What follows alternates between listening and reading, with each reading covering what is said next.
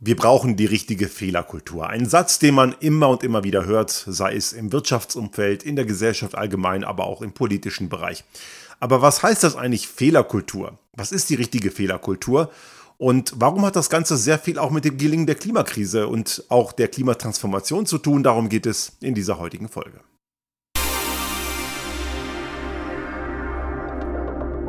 Der Restart Thinking Podcast. Ideen und Lösungen für die Transformation der Wirtschaft und Gesellschaft für das 21. Jahrhundert.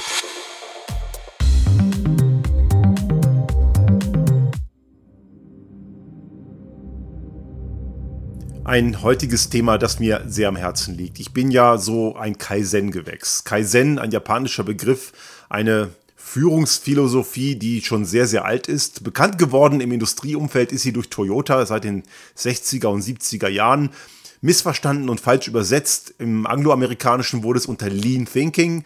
Da geht es eben keineswegs um schlank eigentlich, sondern eben um verbesserungsfähig, veränderungsfähig. Und Kaizen, wenn man es wörtlich übersetzt, heißt ja die Veränderung zum Guten. Kai, die Veränderung, Zen, das Gute. Und das suggeriert natürlich erstmal, was platt im angloamerikanischen Bereich äh, als Continuous Improvement übersetzt wird oder deutsch kontinuierliche Verbesserung, kurz KVP, wenn man noch Prozess dahinter hängt, damit es auch Manager verstehen.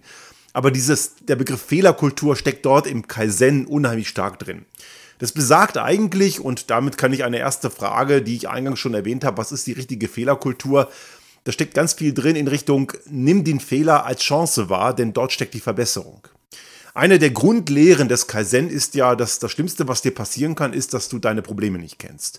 Wir neigen dazu, und das ist uns irgendwann mal in früher Kindheit entsprechend anerzogen worden, Probleme und Fehler am besten unter den Tisch zu kehren, weil das ist ja böse, ist negativ. Ich habe auch schon Manager erlebt, die sprechen von so Sätzen wie wir haben keine Probleme, wir haben nur Herausforderungen. Warum dieser Bullshit-Sprech? Natürlich haben wir Probleme und es gibt immer irgendwelche Probleme, nur man kann Probleme nur lösen, wenn man sie anerkennt. Und das ist eins der wesentlichen Elemente einer guten und konstruktiven Fehlerkultur.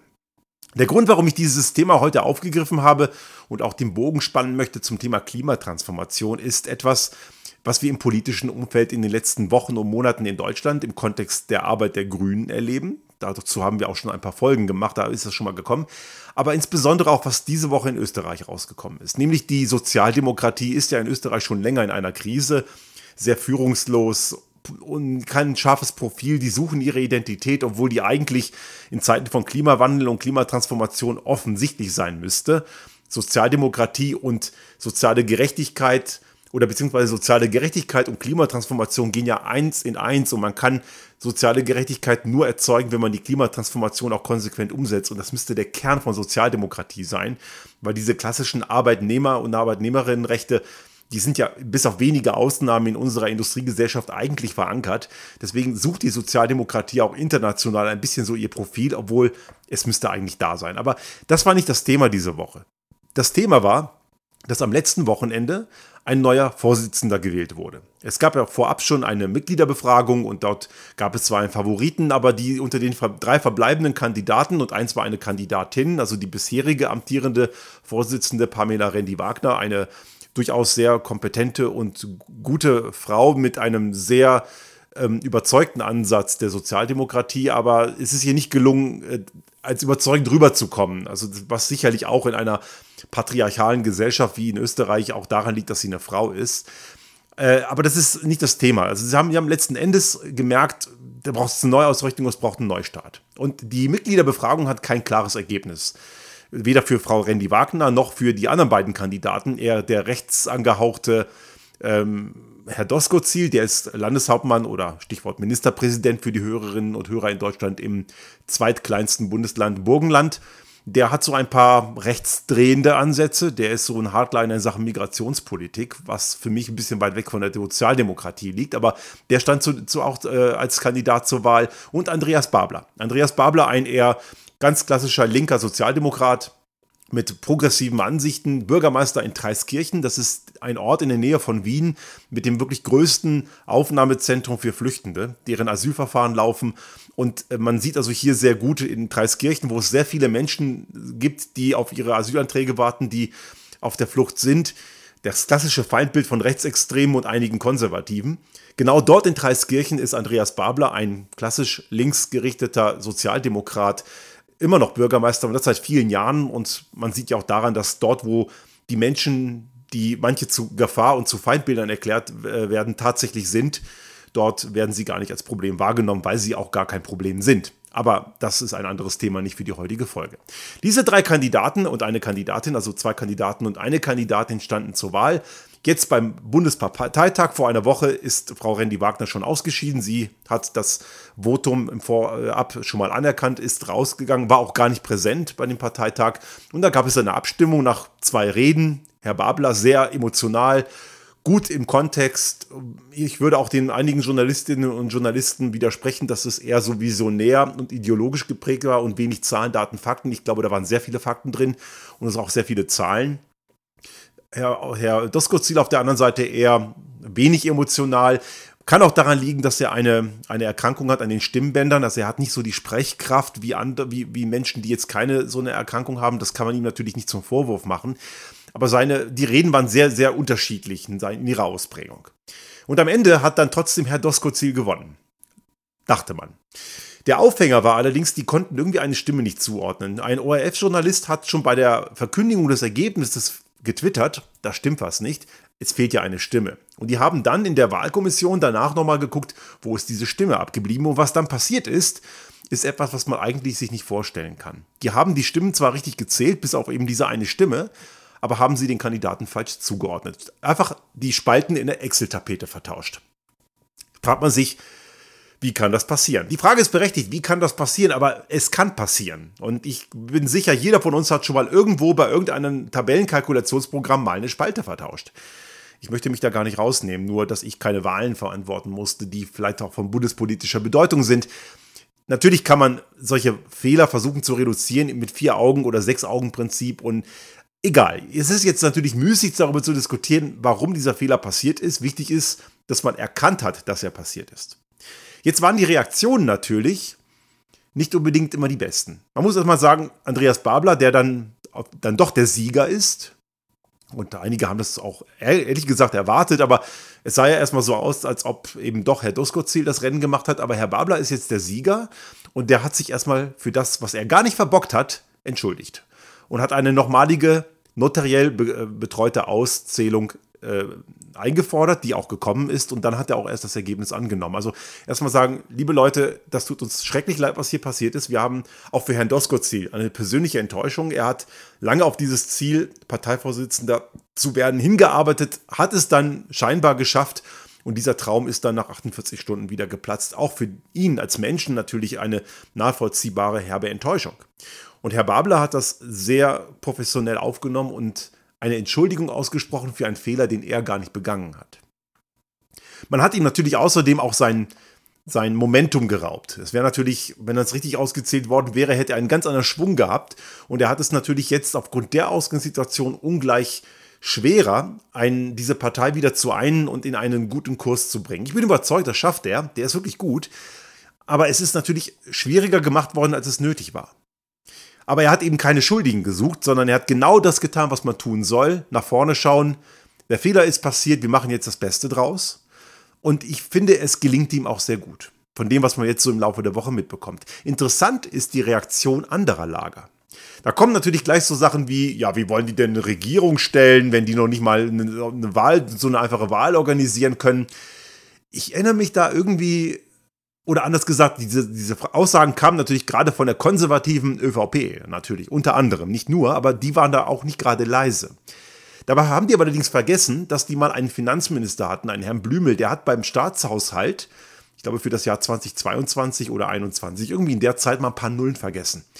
Das ist, glaube ich, sogar noch deutlich schlimmer, dann geht es ja um echtes Geld. Aber das haben die irgendwie, ist denen das hinten runtergefallen. Und auch ein paar andere Sachen. Ich erinnere da an eine Rede von Herrn Nehammer, der aktuelle amtierende deutsche Bundes, äh, nein, österreichische Bundeskanzler, so ist es richtig. Der hat auch eine Rede gemacht, die, äh, wo er Österreich als äh, Autoland bezeichnet hat und man, der Verbrenner ist die Zukunft und so. Da fragt man sich wirklich, was hat Herr Nehammer nicht verstanden? Also weder, er hat sowohl in Physik als auch in Volkswirtschaft irgendwie gepennt und äh, erzählt dann Sachen, die einfach grob falsch sind. Aber trotzdem haben diese Leute kein Genierer, wie man hier sagt, also die haben überhaupt keine Scham, andere Leute Fehler aufzubauschen, als seien sie sonst was. Natürlich war das ein Fehler. Und natürlich kann man sagen, ey Leute, echt blöd gelaufen. Aber okay, jetzt lasst uns nach vorne schauen. Nein, man schlachtet es aus. Natürlich, dass es die Rechtsextremen von der FPÖ tun, ist eh klar. Die haben ja keinen Bezug zur sachlichen Ebene. Die können auch nicht Realität, die können nur Hass, Häme und nur neue Probleme erzeugen. Und für reale Probleme haben Rechtsextreme ja mal grundsätzlich kein Rezept. Wir auch, denn Feindbilder lösen ja keine Probleme. Aber auch demokratische Parteien wie eben die konservative ÖVP oder auch sogar die Neos, also das ist so wie die FDP in Deutschland nur mit mehr Bezug zu wissenschaftlichen Fakten. Die FDP ist ja, was Fakten, ähm, Wissenschaftsaversion angeht, mit rechtsextremen Parteien ungefähr gleich auf. Da nehmen die sich ja nichts. Ähm, das ist bei den Neos nicht so. Die haben durchaus einen weit besseren Bezug zur, zur Realität, aber eben auch klassische marktliberale Partei, demokratisch orientiert, also keineswegs Demokratie verachten, wie jetzt zum Beispiel eine rechtsextreme FPÖ. Aber auch die blasen in dieses Horn. Das zeigt also ganz deutlich in diesem kleinen Mikrokosmos Österreich, das ist so ein kleines Ländchen hier, also von der Einwohnerzahl kleiner als Bayern, ne? dieses kleine Ländchen, was paradoxerweise neun Bundesländer hat. Muss man sich auch fragen, warum, aber anderes Thema. Da sieht man sehr gut im Kleinen, was wir im Großen auch immer wieder haben. Im politischen Diskurs findet Fehlerkultur einfach faktisch nicht statt. Oder wenn in einer negativen Beispiel. Man geilt sich am Fehler der anderen auf, anstatt konstruktiv Gegenvorschläge zu machen. Und das ist genau das, der Punkt, wo auch Opposition versagt. Eine Opposition muss es geben. Das ist ein ganz wichtiges Element einer intakten Demokratie, sonst wäre es ja auch eine Diktatur. Aber eine Opposition bedeutet, dass sie konstruktive Gegenvorschläge macht und nicht nur auf irgendwelchen Fehlern der Gegner rumreitet. Und Gegner ist vielleicht auch schon der falsche Begriff. Also die Regierenden machen natürlich Fehler. Wer keine Fehler macht, werfe den ersten Stein. Eh klar, jeder macht Fehler. Natürlich muss man diese Fehler auch benennen, aber man soll die Fehler nicht dazu missbrauchen, die Konkurrenz niederzuknüppeln. Man kann einfach durch seine eigene Kompetenz zeigen, dass man irgendwie besser ist und dabei könnte man in der nächsten Wahl dann auch eher gewählt werden. Das ist der richtige Ansatz, aber nicht indem man die anderen niederknüppelt. Das Problem ist allerdings, dieses Niederknüppeln kommt bei einigen Leuten verdammt gut an. Und dass das der Fall ist, das sehen wir unter anderem auch gerade in Deutschland, in Österreich leider auch. Da ist es noch sogar ein bisschen extremer, weil es besteht hier durchaus eine reale Wahrscheinlichkeit, dass die nächste Kanzlerpartei die Rechtsextremisten sein könnten. Und dann ist dieses Land so richtig im Eimer. Das ist in Deutschland nicht gegeben, aber auch dort hat äh, eine AfD leider stramm rechtsextreme, demokratiefeindliche, menschenverachtende Partei und definitiv ein Fall für den Verfassungsschutz. Und im Gegensatz zu Österreich wird sie in Deutschland ja auch als solche beobachtet. Das ist hier in Österreich leider nicht der Fall. Also das ist aber ein anderes Problem. Hier ist Rechtsextremismus irgendwie salonfähiger. Und man, hier waren ja Rechtsextreme auch schon mehrfach in Regierungsverantwortung, immer nur als Juniorpartner und auch da haben sie natürlich Trümmerhaufen angerichtet, aber deren Wähler vergessen das irgendwie dauernd. Ne? Die haben ein schlechtes Gedächtnis. Aber in Deutschland haben wir eine AfD, die gerade in Richtung 20 Prozent Umfragen läuft. Auf Bundesebene wohl bemerkt, nicht in Sachsen oder in Thüringen wo sie ohnehin schon zum Teil auch in Umfragen stärkste Kräfte sind. Und das bei einem, bei einem Rechtsextremisten wie Bernd Höcke, der ähm, offensichtlich äh, rechtsextrem ist, der auch gerichtlich bestätigt auch als Faschist bezeichnet werden darf. Und das Gedankengut, was solche Leute absondern, ist eindeutig und identisch mit dem, was 33 auch schon die Katastrophe angerichtet hat. Identisches Gedankengut, eindeutig. Und diese Leute kriegen Zustimmungswerte. Gut, an dem Punkt frage ich mich immer, wie kann man auf die Idee kommen, dass die Spezies Mensch intelligent sei? Natürlich ist sie es nicht. Also Leute, die rechtsextreme Parteien wählen, sind in irgendeiner Art und Weise dumm. Und das sage ich auch so offen, weil man einige sagen, das darf es nicht sagen, das ist so gemein und dann grenzt man die aus. Nö, muss man schon so sagen, weil man, jeder hat ja die Wahl, es zu ändern. Man muss ja nicht dumm bleiben, man kann das ja ändern. Aber die Menschen, die sich dazu entschließen, sind in irgendeiner Art und Weise dumm. Entweder weil sie stramme Rechtsextremisten sind, das ist eher die Minderheit deren, von deren Wählern, oder aber sie haben mit Rechtsextremismus anscheinend kein Problem. Dann sind sie aber auch irgendwie dumm, weil sie etwas wählen, was ihnen selbst am Ende auch schadet. Und der Grund, warum jetzt in Deutschland die rechtsextremen Kräfte solche in Umfragen, also es sind ja noch keine Wahlergebnisse, solche Zustimmungswerte bekommen, ist der falsche Umgang mit der Fehlerkultur. Schauen wir mal nach Deutschland. Jetzt verlassen wir mal die, das SPÖ-Debakel in Österreich und schauen wir mal nach Deutschland. Dort haben wir schon seit Wochen eine intensive Diskussion zum Thema Gebäudeenergiegesetz mit allen möglichen Lügen und Falschaussagen und so weiter. Und natürlich kann man die Arbeit der Grünen oder muss man die Arbeit der Grünen dort massiv kritisieren. Es sind handwerkliche Fehler passiert in der Kommunikation, im Förderdschungel, auch die Vetternwirtschaft. Alles berechtigte Kritik.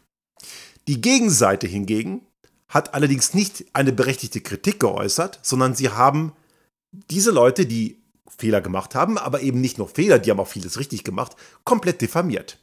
Und es gibt dann irgendwelche Unternehmen, die dann Plakate an ihre Werksgebäude äh, hängen, große Plakate mit äh, Bildern von Herrn Habeck und Frau Baerbock, wo sie die Grünen als das Übel für die Wirtschaft brandmarken. Das ist natürlich kompletter Quatsch. Wer sowas plakatiert, hat das Problem null verstanden. Und ich weiß, dass sich einige wieder dagegen mich aufbringen, wenn ich sage, aktuell im deutschen Parteienspektrum sind die Grünen die einzigen, die irgendeine Wirtschaftskompetenz haben. Bei all den Fehlern, die sie tun. Weil die FDP kann es nicht. Die leugnen überhaupt erstmal, dass man was ändern muss. Weil deren Wissenschaftsfeindlichkeit ist ja pathologisch. Die CDU hat 16 Jahre regiert, nichts getan. Gut, die hatten auch die SPD zum Teil auch als Koalitionspartner, aber faktisch, deren Führung hat nichts getan.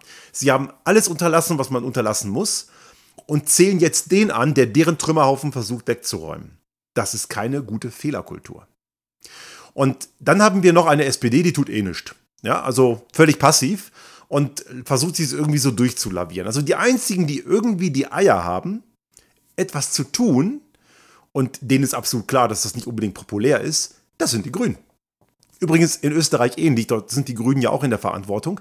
Und die äh, hiesige Umweltministerin Leonore Gewessler hat einige Sachen umgesetzt. Zum Beispiel das Klimaticket geht auf ihr Konto, dass ähm, man im ganzen Bundesgebiet überall alle Verkehrsmittel, alle öffentlichen Verkehrsmittel, auch die auf Langstrecke, gut in Österreich Langstrecke, aber alle eben nutzen darf. Und das ist unter anderem äh, ihr Verdienst und auch ein paar andere Sachen. Was blockiert wird, so wie ein Klimaschutzgesetz oder auch andere wirklich wichtige Veränderungen, das ist die ÖVP, die blockiert es. Und das haben wir in Deutschland irgendwo auch. Die Grünen versuchen Dinge umzusetzen und dieses Gebäudeenergiegesetz ist ja symptomatisch. Das ist absolut im Kern korrekt. Und wenn allerdings dann irgendwelche anderen Leute unter Unterstützung der, der Lügenschleuder von den Springer-Medien, wie die Blödzeitung oder deren pseudo-intellektuelle Ableger Welt, anfangen, Lügen zu verbreiten, die Wärmepumpenpflicht, die Enteignung und da kommt dann irgendwie einer und reißt einmal eine intakte Heizung raus. Also all die Lügen, wir haben schon Folgen dazu gemacht, brauchen wir jetzt nicht wiederholen, die haben eine ganze Menge Quatsch verbreitet und die FDP, die immer wieder irgendwelche Verzögerungsmanöver macht mit den berühmten 101 Fragen, ja, die aber auch nur Bullshit-Fragen waren, diese Fragen neigen, sind nur dazu da, dass sie das hinauszögern, weil die Fossillobby bei denen auf dem Schoß sitzt. Dabei haben sie dem Gesetz schon viermal zugestimmt. Da gibt es einen schönen Faktencheck auf der, auf der Internetseite von Volksverpetzer. Die haben das sehr schön zusammengestellt, verlinke ich in die Shownotes. Aber das ist genau das Problem. Man nimmt also den kleinen, relativ, relativ gesehen kleine Fitzelchen Fehler derer, die die Eier haben, Dinge zu verändern. Ja, sie machen Fehler. Und ignoriert dabei die viel, viel, viel, viel größeren Fehler derer, die über Jahrzehnte nichts getan haben und, die, und anderer, die wiederum weiterhin die Fehler fortsetzen wollen, die die Probleme äh, verursachen und bei denen die Fossillobby auf dem Schoß sitzt. Das ist dann plötzlich kein Problem mehr.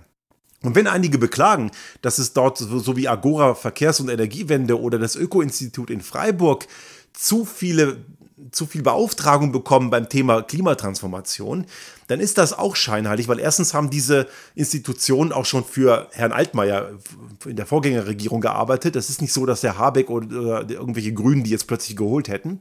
Aber wenn man natürlich Einrichtungen, Thinktanks oder Institute sucht, die beim Thema Klimatransformation eine Kompetenz aufweisen, dann ist es auch sehr unwahrscheinlich, dass man eine findet, die der FDP oder der Unionsparteien irgendwie nahesteht. Weil das sind genau die haben genau die äh, Gruppen, die ihnen nahestehen, die genau das Gegenteil wollen. Das sind zum Beispiel so eine Mittelstandsvereinigung von der Union, die oder irgendwelche sogenannten jungen Unternehmer, auch so ein Lobbyverband oder die Initiative Neue Asoziale Marktwirtschaft, nein, soziale Marktwirtschaft, ich mache nur ein A davor. Das sind Lobbyverbände, die sind überhaupt nicht daran interessiert, etwas zu verändern. Die stehen den Gesternklebern, wie ich sie immer nenne, natürlich nah. Also findet mal jemanden, der Klimatransformation kann und nicht den Grünen nahesteht, ist etwas schwierig. Wenn's, wenn jemand jemanden kennt, ich bin über Zuschriften und Ideen sehr, sehr dankbar. Ich kenne ja vielleicht auch nicht alle, aber es ist halt einfach relativ schwierig. Also jetzt unabhängig von der Frage, welche Partei man liebt oder mag, wo man sein Kreuzchen setzt, darum geht es mir überhaupt nicht. Ich sehe das als Naturwissenschaftler auf einer reinen wissenschaftlichen Ebene. Ich schaue mir nur an, was haben die Leute vor, was tun sie und ist das wirksam? Und in der deutschen als auch hier in der österreichischen Parteienlandschaft sind die Grünen momentan die einzigen, die auch nur einen Ansatz einer Idee haben. Und jetzt sind wir bei dem Thema Fehlerkultur in der Klimatransformation. Natürlich werden dabei Dinge nicht auf Anhieb funktionieren. Es ist ja auch illusorisch zu meinen, dass Dinge auf Anhieb funktionieren. Da wären wir ja Hellseher. Es gibt ja auch unseriöse Geschäftsmodelle, die leben davon, dass sie einem irgendwas versprechen, was man eh nicht halten kann. Das bedeutet, wenn wir anfangen, Dinge zu transformieren, dann werden wir einige Sachen falsch machen. Und von einer guten, konstruktiven Opposition erwarte ich, dass sie das, was falsch läuft, formulieren, transparent machen, das ist deren Job, aber dass sie dann nicht ein paar Lügen draufsetzen, um es schlimmer zu machen, als es ist. Und dass sie auch nicht weiterhin versuchen, sich daran aufzugeilen wie blöde, weil das ist dann am Ende Rechtsextremistenniveau. Das brauchen wir nicht, sondern dass sie konstruktiv Vorschläge und Gegenvorschläge formulieren, wie es denn dann auch am Ende besser geht. Und dann kann man am Ende glänzen mit, hier, wir haben vielleicht auch die besseren Ideen gehabt, ihr könnt uns mal wählen. Gerne, dann zeigt, dass ihr es besser könnt. Und dann werdet ihr gewählt. Aber das Diffamieren nützt am Ende nur extremistischen Kräften. Und weil jetzt in Deutschland die Diskussion geführt wird, wer hat es zu verantworten, dass Rechtsextreme so viel Zustimmung bekommen? Die Antwort ist einfach. Die Leute, die ich als Gesternkleber bezeichne. Das sind genau Union, FDP und die unter, äh, Unterstützung von den Springer-Medien, die haben das versaut, dass die Rechtsextremisten die Zustimmung bekommen. Weil, wenn man deren Scheißhausparolen, ich sag das mal so deutlich, wenn man deren Scheißhausparolen nachplappert, auch wenn man selber nicht rechtsextrem eingestellt ist, das sind sie ja nicht. Aber wenn man deren Blödsinn nachplappert, dann darf man sich nicht wundern, dass die Leute, die diesen Idioten zugeneigt sind, das Original nehmen. Und das ist etwas, was man sich dann immer wieder klar machen muss. Man schlägt daraus am Ende nie Profit. Am Ende ist es der nachhaltige Erfolg, auch auf der politischen Bühne, entsteht nur dadurch, indem man wirklich Dinge umgesetzt hat, die wirklich wirken und die vernünftig sind. Und dass wir bei der Klimakrise was tun müssen, ist mehr als offensichtlich. Kapieren einige zwar noch immer nicht, aber denen ist auch nicht zu helfen. Um Dinge in der Klimatransformation richtig zu machen, werden Fehler passieren. Und ohne Fehler geht es halt eben auch nicht. Aber Fehler sind das Lernpotenzial. Und ich rede nicht von fahrlässigen Fehlern. Es gibt Fehler, die sind vermeidbar. Ne? Besoffen dem Autofahren ist kein Fehler, den man irgendwie unter Fehlerkultur verbuchen kann. Das ist fahrlässige Blödheit. Es geht wirklich um Dinge, die wir vorher nicht wissen. Und wenn wir feststellen, ein Förderprozess für eine erneuerbare Energieanlage oder was auch immer ist zu aufwendig, dann muss man den vereinfachen, dann kann man das verbessern. Das ist zum Beispiel Arbeit, von dem unser Unternehmen lebt. Wir machen nichts, wir machen unter anderem das, nichts anderes stimmt nicht. Wir machen unter anderem das, dass wir vorhandene Prozesse durchleuchten mit den Menschen, die dort involviert sind und am Ende besser machen. Das muss man dann tun. Oder wenn man halt feststellt, dass eine Regelung in bestimmten Einzelfällen in die Sackgasse führt, dann kann man sie anpassen. Das ist alles denkbar. Wir werden niemals im ersten Schritt alle Eventualitäten und alle Dinge auf Anhieb richtig machen. Wer allerdings diese Fehler dazu missbraucht, sich zu profilieren, indem man den anderen niedermacht, indem man auch noch weitere Lügen und Falschaussagen verbreitet, der schadet am Ende auch der Demokratie und erst recht auch dem Wirtschaftsstandort. Denn der Wirtschaftsstandort Deutschland oder auch in Österreich das gleiche wird nur eine Chance haben, wenn wir endlich anfangen, uns ganz massiv zu verändern. Denn andere, die tun es schon längst. Und es ist immer wieder scheinheilig, wenn irgendwelche Leute daherkommen und irgendwelche anderen Länder, vorzugsweise Indien oder China, sogar die USA als Schuldige zu benennen, dass die ja angeblich viel schlimmer sind. Erstens, zum Teil stimmt es nicht. Sie sind in weiten Teilen sogar auch schon besser als wir. Die USA vielleicht noch nicht ganz so sehr, aber die sind auf einem guten Weg. Und auf der anderen Seite fängt die Veränderungsverantwortung immer bei einem selbst an. Und auch rein volkswirtschaftlich. Die Wirtschaft, die den ersten Weg geht und voranläuft, die ist am Ende auch die wettbewerbsfähige. Wer also Klimaschutz und die Klimatransformation nicht wirklich ernst nimmt, der gefährdet am Ende den Wirtschaftsstandort, den sozialen Zusammenhalt und die soziale Gerechtigkeit.